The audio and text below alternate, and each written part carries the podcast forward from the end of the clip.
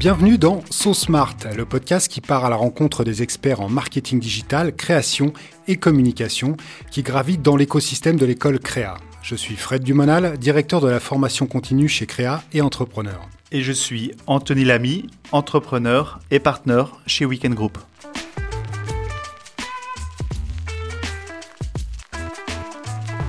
Salut Fred. Salut Anthony, comment ça va? C'est toujours, euh, c'est toujours dans ce sens-là, tu vois. Et toi, comment ça va? Mais ça va bien, je te remercie. Qui on reçoit aujourd'hui? Cette, semaine, Anne Battel, euh, la cofondatrice de Ready School. Ready School, qu'est-ce que c'est que Alors, d'après le titre, c'est une école? Explique, tu connais mieux que moi, donc euh, je te laisse expliquer ce que c'est Ready School.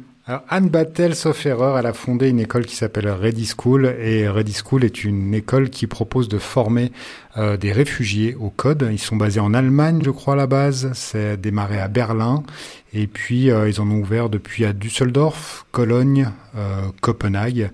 Et c'est vraiment une, école qui est destinée à des personnes qui n'ont pas forcément accès à l'éducation compte tenu de, leurs conditions et qui est dédiée à l'apprentissage du code et de la technologie en général. Super, super échange, euh, super énergie. On, euh, je trouve que c'était un, un, un, podcast super inspirant. On, on va écouter ça. Top, allons-y. Okay, today uh, we are going to meet uh, Anne. Hello, Anne. Good morning. Thank you for uh, for your time. Thank you for participating to this podcast. Um, yeah, actually, you've done a lot of things, uh, especially in the education field. Um, could you start maybe by presenting yourself and tell us uh, what you're doing, where you come from? Yeah, um, so I am calling in from Berlin. Um, I am, however, originally from Denmark. Um, when I was 12, my parents decided to move to a small country farm in the middle of the Norwegian mountains. So I guess you can say that I'm Scandinavian. Um, I started doing a lot of projects when I was 12 years old, and uh, the projects just got bigger and bigger and bigger. Um, so I guess my title today would be a serial entrepreneur, maybe a social serial entrepreneur. Um, I am now the f- co-founder and CEO of ReDI School of Digital Integration in Berlin. The school started but we now also have a school in Munich, in Düsseldorf, in Duisburg, and in Copenhagen. Okay, how, how did you start to, uh, I mean, to create a school? Did you create this school actually, ReDI School? Yes, I did. Um, so I, I always think that the best ideas come in groups of good people. Um, so of course I'm the initiator, but um, the reason why ReDI School could start is very much based on the community around the Peace Innovation Lab that I also founded in in Berlin back in 2012. Um, but the the real sort of let's call it the, the spark for how ReDI School started was that in 2015 I was in a refugee camp in the north of Berlin and here I was just uh, completely random sitting um, next to a, a, young man from, from Iraq called Mohammed. And we are just chatting about what was happening in his life and what was happening in my life. Where is the whole world going? And Mohammed was telling me that he had a bachelor in computer science from the university in Baghdad, but that he didn't have a laptop because you don't flee with a laptop under your arm um, and that he was really scared that he would lose his coding skills because he couldn't continue programming. Um, and that same evening, I I was thinking about this and just kind of how ridiculous it is that there's young, talented people coming with skill sets that we really need in Germany, and and how there seems to be some kind of barrier in between them getting to be active citizens in in Germany. Um, and I was thinking about what can we do here. And I had a, a good conversation with a friend of mine, Weston Hankins, who is, or at the time was a CTO in a startup in Berlin. And, and he immediately said, Oh, you know, can you connect us? I would really like to teach. Um, and, and that is basically how the Idea ReDI School started. um, the same evening, I, I went online on Facebook and I wrote a post uh, saying, If I start a tech school for refugees, can you help? And the next morning, I had some 20 people raising their arms saying, uh, I would like to teach, or I can donate a laptop, or I have no idea about technology, but I can bake cakes and uh, I would really like to help and that was sort of the first proof of concept. And from there, I think it took two weeks before we had the first website up. Um, three weeks, and we did the first classes, and and from there it's just been growing. And at the moment, we're teaching about 800 students per semester, and we have two semesters per year. And so, so what does it do? Um, so, so can tell us a bit more about like the program and what does it do? for, for people? Is it only about coding? Is it more than that? Um, so ReDI School is is in general about teaching digital skills, and digital skills are, of course, very many and very different. Um, so in the first semester, we started teaching Ruby on Rails, um, but then soon realized that, of course, there's many different programming languages. There's also UX, UI design. There's IoT. Um, so we we slowly but surely then started expanding the portfolio. Um, and now we in general have sort of three different main tracks. We have uh, one for children because um, I think especially to get girls involved in technology, you need to start early so that you don't think about okay technology is only for guys you just know that technology is fun and you can do a lot of great things with it um, so we start with kids. Um, then we also have a digital literacy program um, that is sort of split into there's some programs that is only for women, and we have some courses that is both for men and women mixed. But in the digital literacy courses, we are teaching things like um, well, starting really basic from from what is a laptop, um, what is a keyboard, what is a mouse. When you move your right hand in the cursor in the screen is also moving.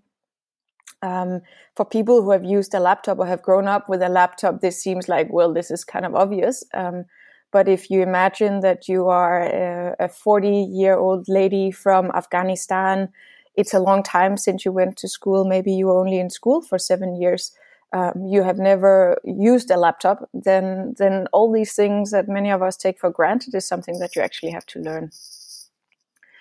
Um, and then we have the high end tech program, which is sort of the majority of our courses. And there we have different tracks, so beginner, intermediate, and advanced tracks in web development. Um, we have uh, data science. Um, so we have an entire track sort of leading into, so it's Python leading into artificial intelligence.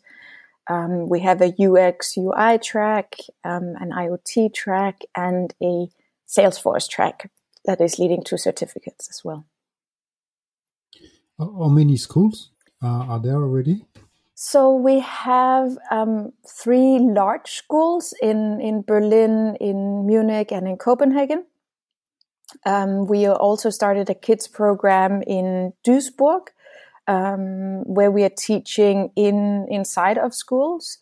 Um, and from uh, September this year, we are starting the, the newest ReDI School in Düsseldorf and in Essen. So I don't know, we can call it th- three and a half, four and a half schools. yeah. How, how do how do you start a school? Do you do you receive some help from the state, from uh, from companies? Was, how, how difficult can it be? I was going to ask the same. Like, how did it start with the first one? Did, what, did you have a, a, a space that was available, or did you do it in your garage? well, I don't have a garage. That would have been nice. um, I have a bicycle, but there's not enough space in the bicycle shed. Um, so, so where we started was was really with the idea of sort of prototyping and iteration. So, so let's just get started. And, and we asked ourselves, can we get uh, 10 people together on a weekend to to learn some digital skills together and then then we managed to do that and then next time we're like okay can we get people together for a weekend and and then we realized uh, that well, we needed more laptops because more people were coming. Um, we also needed more like uh, cables because we were working with with very old laptops and not all of them had good batteries. Um, then the Wi-Fi broke down, and I mean, this is why you're doing pilot projects is is to learn and basically it, it's uh, learning by burning, we say. Um, so so really just testing, testing, testing, implementing, and, and getting uh, the the project going as quickly as possible. Um, so so in the beginning we were we were really just using any space that was available, um, talking to friends who were in companies um, that might have space on the weekend because no one is working there. Um, working in companies in the evening because we realized that we're working with um, uh, volunteers as teachers and of course you only have time to volunteer mostly in the evening but that worked out really well because that's also when there's available space in companies. So ready really started by just kind of using the resources that are out there um, being very pragmatic knowing okay we need space we need teachers we need laptops and and then just seeing how can we get all of that together um, since then, um, we have, of course, now got a lot more um, spaces because we need it for all the students, but we don't per se have a campus. Uh, it would be nice to have, but very expensive. Um, so coming back to to your other question about the funding part, it, it would have been fantastic if we got funding from the government. We don't. Um, we we are a very social innovative organization which means that we are super fast in iterating our program in order to improve it to have an impact. So if we realize that we we can improve the program we we will make a different program next year. And when you're working with government money which is taxpayer money um, often they expect you in advance to know exactly what are you teaching? How are you teaching? Who is teaching? Where are you teaching? Uh, how many people will get through the program? And and ultimately in the beginning we, we didn't know. We didn't even know if it was to work. Um, now we know much better that it is working but we still keep this um, mindset of being a learning organization and, and we do change our programs quite a lot. I mean we work with volunteers as teachers so the teachers in one year might not be there the next year. Um, but we have a team that is making sure that the quality is is high enough. But but that makes it really hard to to work with the government. That said, we do we do work with the ministry.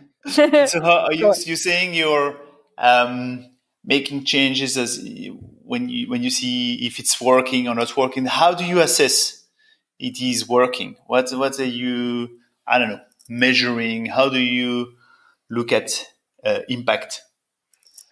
Um, so ReDI School from the very beginning, basically from my meeting with Mohammed in in the very very beginning, um, everything has been co-created. So um, it is based on on sort of the startup and innovation community in Berlin working closely together with let's call it the, the refugee community um, or the migrant community in Berlin coming up with ideas, um, finding answers to, to things that we just purely didn't know in the beginning, such as can you teach on Friday, or is the large majority going to the mosque, or um, having discussions about uh, when we have a celebration, is it okay to have alcohol there or not?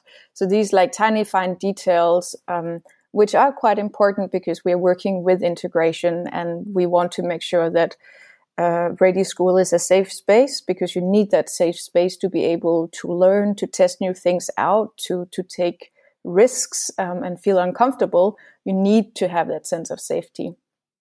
Um, so so yeah, this is something that that is truly like great ownership from the community side, um, and therefore because the community have ownership, they will constantly come with new ideas on how to improve our community.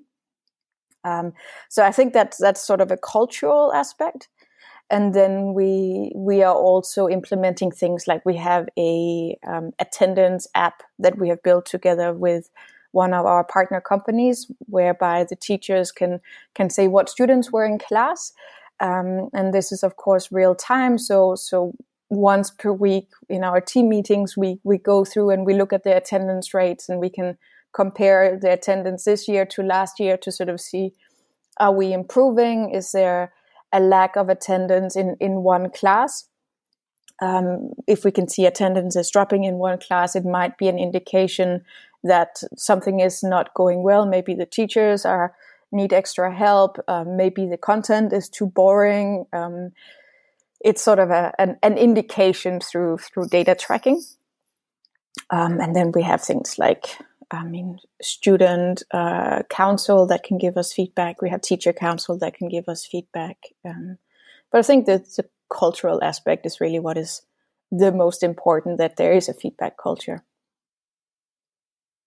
And do, would you say that it's difficult to uh, to engage uh, teachers and to motivate people to come and and give their time?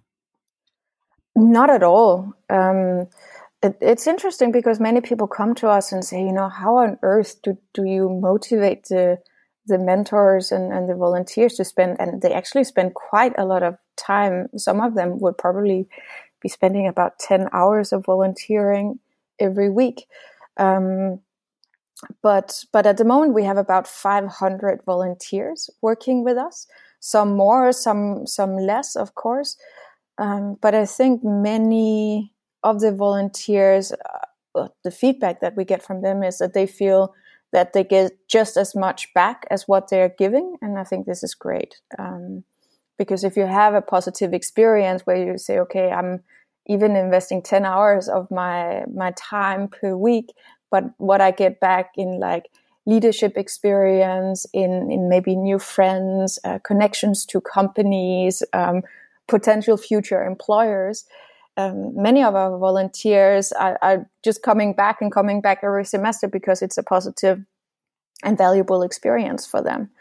Um, and it is something that we have consciously also, of course, we, we're trying to improve the, let's call it the user experience of our volunteers all the time. So truly understanding what is that journey that you come through as a volunteer from the first time that you reach out maybe via email or in a meeting where you meet the ReDI School staff, the students, is that a smooth process? Um, and, and, really looking into how can we make this journey as a volunteer the, the most valuable as possible?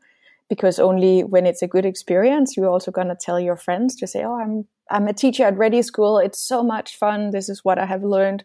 Why don't you also become a teacher?" Um, so so a lot of uh, word of mouth uh, marketing is, is happening there from our volunteers trying to recruit more people to join, which is, you know, proof of concept and it's, it's great for us as well. And the, the people that are taking lessons um, can be totally beginners or you, you, you ask for uh, some kind of, uh, of basics already? It depends what course you are you're applying for. So you mean looking maybe for a, a code lesson or something like that? Yes. A bit technical. So if it's the more technical, we call it the, the digital career program. Um, you you need to know how a laptop works. So so you need to have the basic fundamentals. Um, but but most people, if if you have grown up with a laptop, will will have that fun fundament.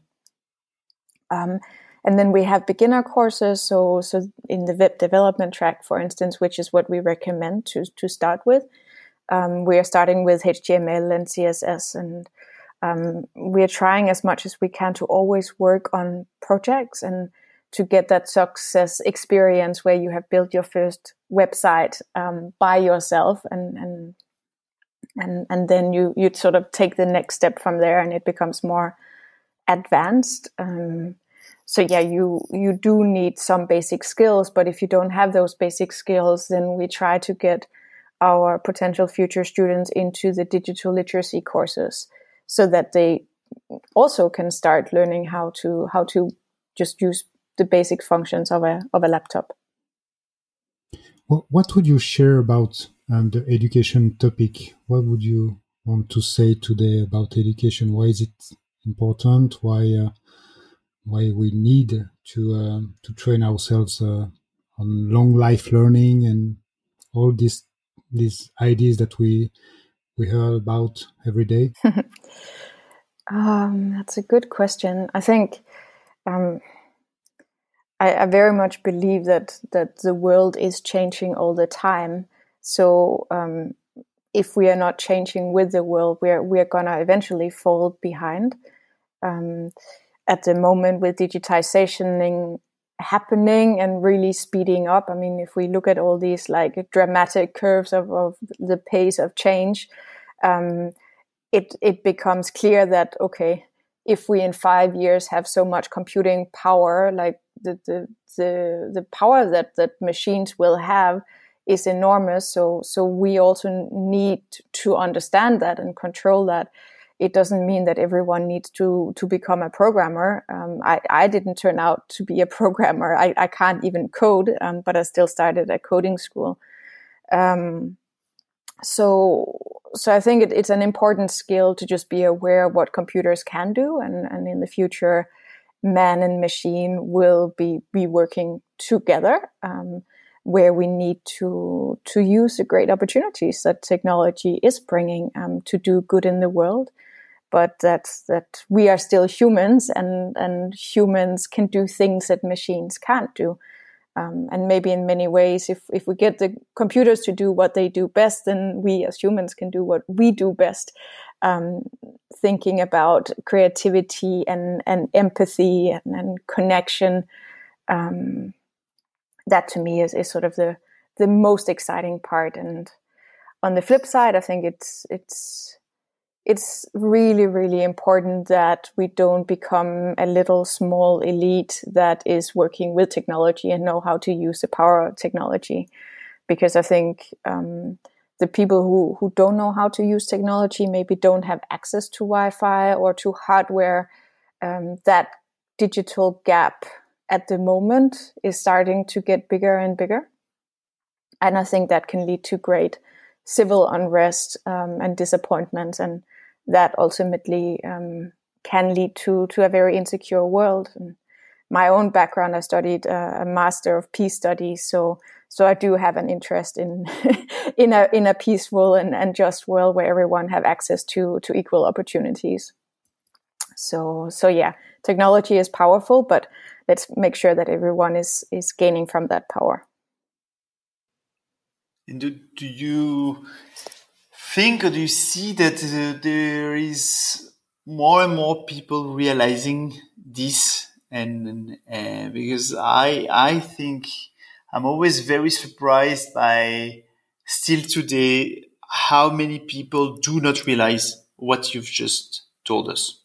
They just not it's not uh, on their radar. And this is this is kind of worrying for me coming from the, the, like a tech savvy world background you there is something that's in my mind when i was listening to you is like the, this, the, the world with technology is not that's not going to go away. It's just going to increase right? And so sometimes i'm like what what should we do or what should maybe government do to raise that awareness that it is so important to become literate on those technology almost the same way you've been told by your parents when you were young that learning english will help you somewhere down the road. Yeah true. Um, I, I think i mean as horrible as the coronavirus is this this global pandemic and, and which is now turning into a financial crisis as well I think it's definitely something that has taught us the, the necessity of technology. And, and that is not just hardware. Um, it, it, we, we need, oh, well, the, the software and the hardware. We, we, we have a huge challenge in, in Germany that not everywhere is connected with Wi-Fi. I mean, this is very different from Switzerland, but I can be in Brandenburg in one of the states and, and have no mobile phone connection and and it's flat area. and I think it, it's it's critical that everyone have access to to some kind of internet. Um, that ideally everyone should have access to uh, the hardware so that you can go online. If you can't afford it yourself, there should be libraries where you can go to make sure that you can educate yourself um, at ReDI School, we we are working with companies who who donate their their old laptops so that we can give the students a, a laptop as long as they are a student with us. Um, so so I think there's a lot of basic infrastructure that needs to be put in place, and I feel this is definitely the the responsibility of the government. Um, I would love there to be much more radical thinking um, from the Ministry of Education on how do we bring technology into schools in a responsible way.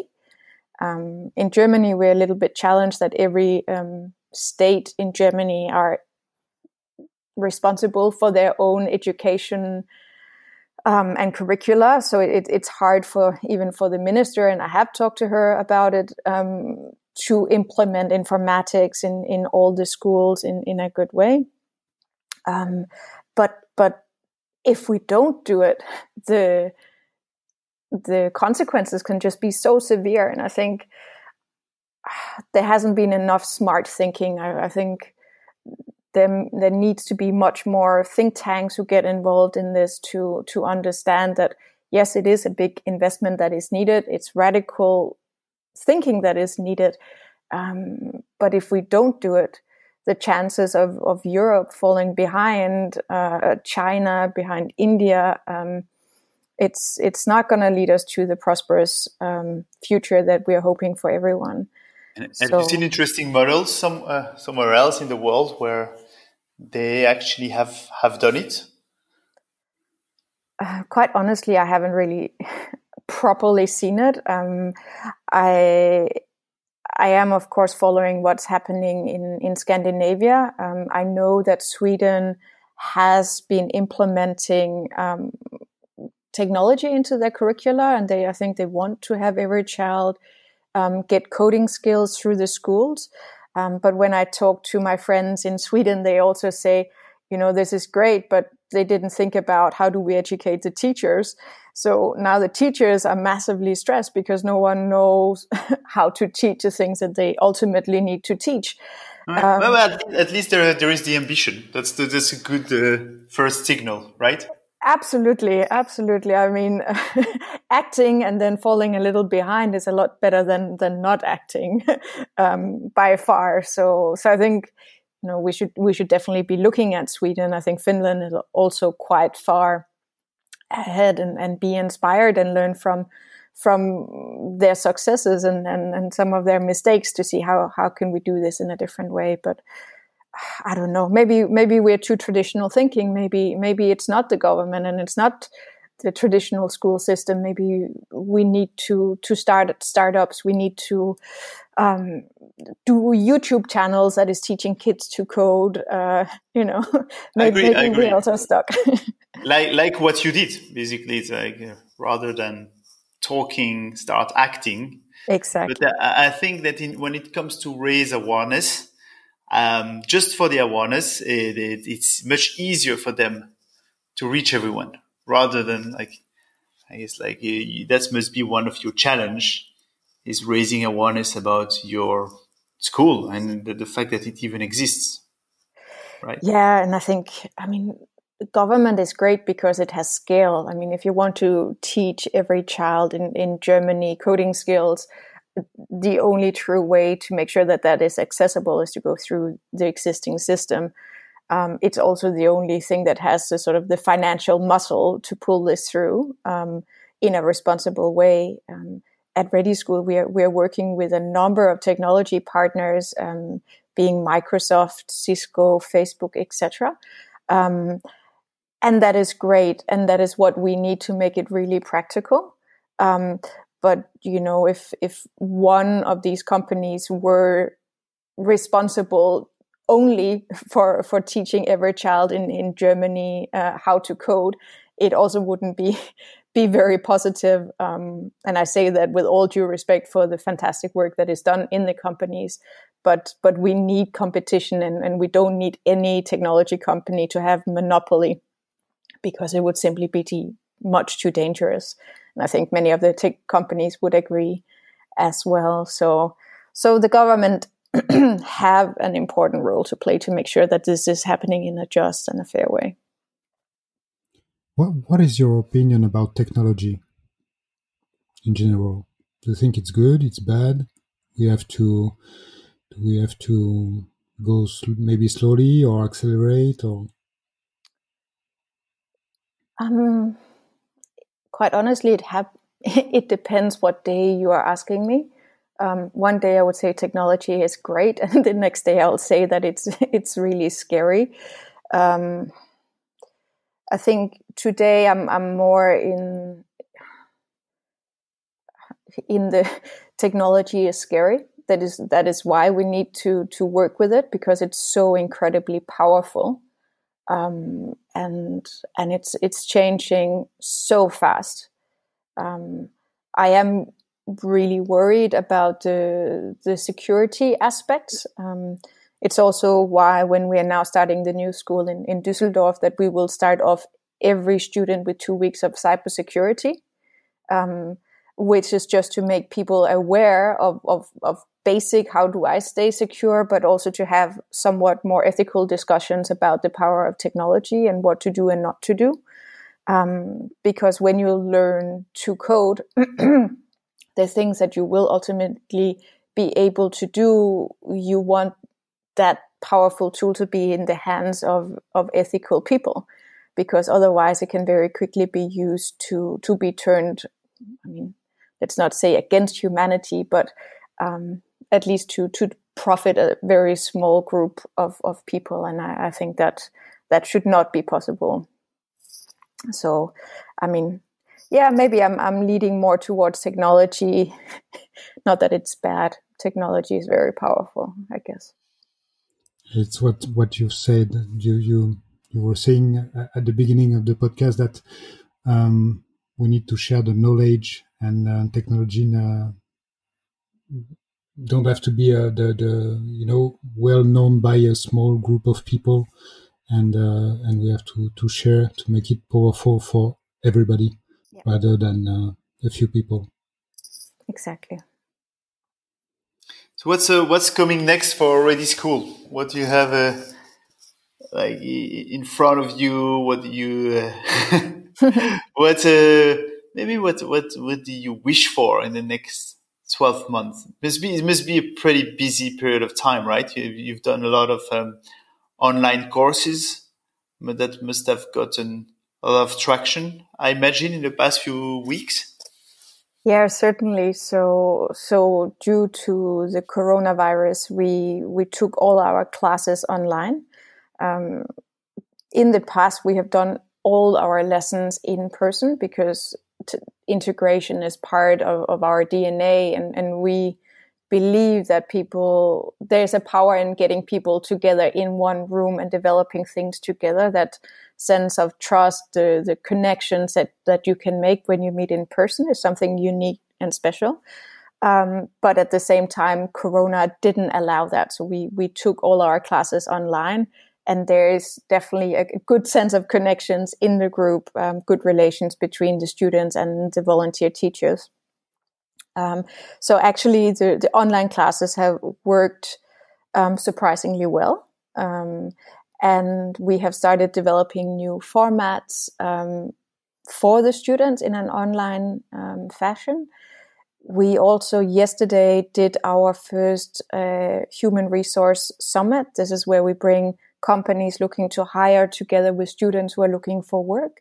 Um, where we we worked we did one conference between the school in Munich and the school in Berlin together. Um, this was the first time and it worked really, really well. The team did an incredible job and the technology worked. Um, so I think there's a lot of new opportunities opening up because we are becoming more and more digital and online. Um, so I think in the next 12 months, I would love to see there being built like a, a, a ReDI School in online in a digital world. Um, because it allows us to to start experimenting with not just say have, having students in Berlin being in a class with people in Berlin. Um, if it's happening online, you could have some students sitting in uh, in in Geneva, you can have students sitting in in Berlin. I mean, they probably all have to be more or less on the same time zone. You can have people sitting um, somewhere in sub-Saharan Africa because they are on the same time zone as us as well. Um, and I think that that is opening up really, really interesting new, yeah, experiences, way of learning, opportunities. Um, I mean, so are you seeing an increased number of people you're able to, to train every week? I would love, uh, I, I definitely envision it. I mean, yesterday we just opened up, we, we launched the school yesterday in Düsseldorf and, and let the world know that now we are starting a new school. And, and already within, I mean, less than 24 hours, we had the first 25 students apply to get into the school. So, so we definitely see a growing demand um, the challenge from our side is is is sort of getting enough resources together. At the moment, the cost per student is thousand euros per semester, and all of this is is funded through our um, corporate partnerships, partnerships with um, foundations, a little bit of of corporate um, municipality funding as well. Um, so the ReDI School idea in itself is is absolutely scalable, but we are a non-profit, which means that like venture capital is not interested in, in putting their money into us because they wouldn't get their money back.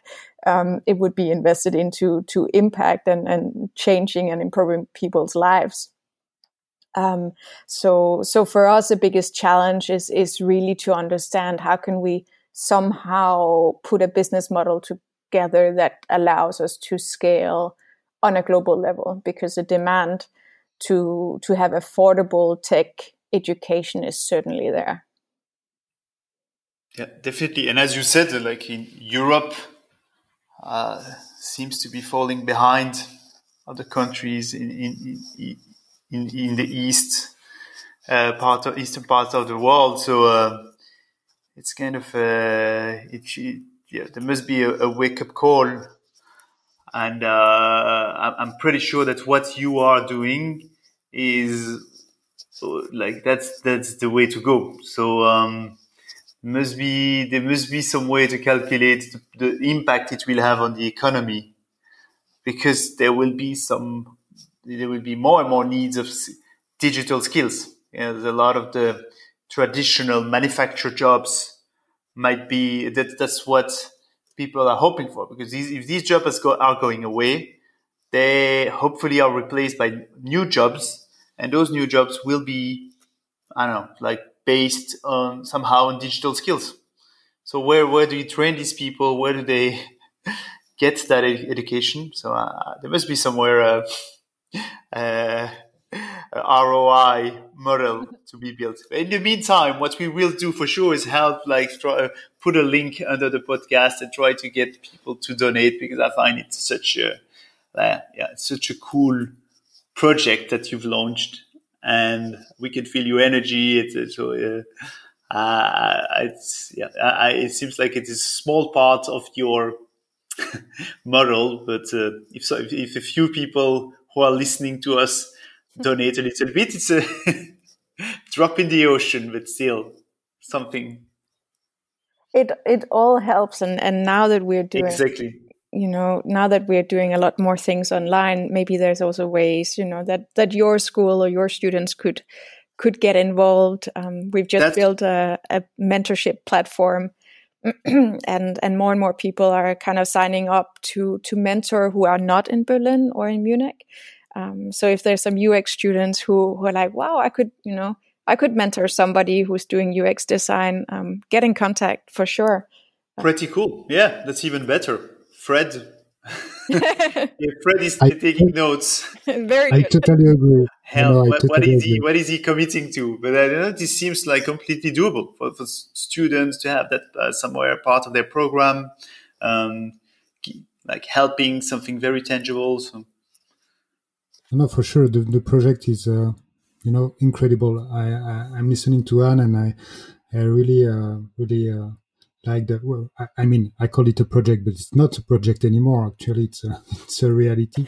so no, no, it's very, very interesting, and uh, I totally agree with uh, what you what you share about the technology, the need of education, and uh, no, it's really, really interesting. For sure, we are we are going to see uh, what we can do uh, in the future and how we can maybe uh, share some uh, resources and yeah, for sure. That would be a pleasure.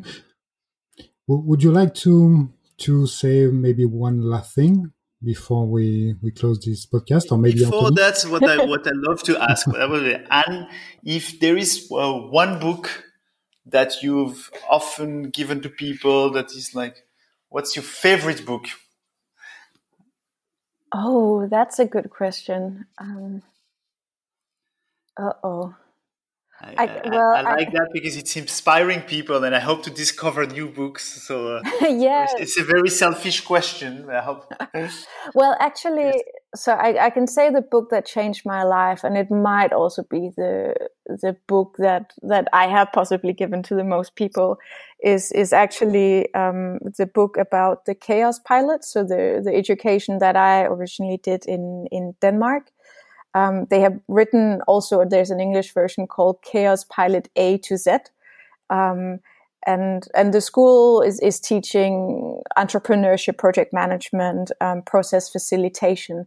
But the, whole school is just very different. Um, there, there's no professors. You, there, you only have team leaders um, who are then organizing that, that professionals are coming in to teach. Um, so say that the topic is creativity, then you have a neuroscientist, maybe you have a politician, you have an artist, you have all people who, who have different perspectives on, on this one topic that you need to learn about.